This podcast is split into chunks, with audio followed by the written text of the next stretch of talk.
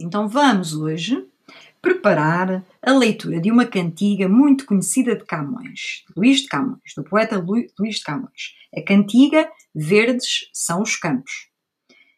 Faz uma primeira leitura em silêncio. Treina depois a leitura do poema em voz alta, atendendo à pronúncia correta das palavras e às pausas.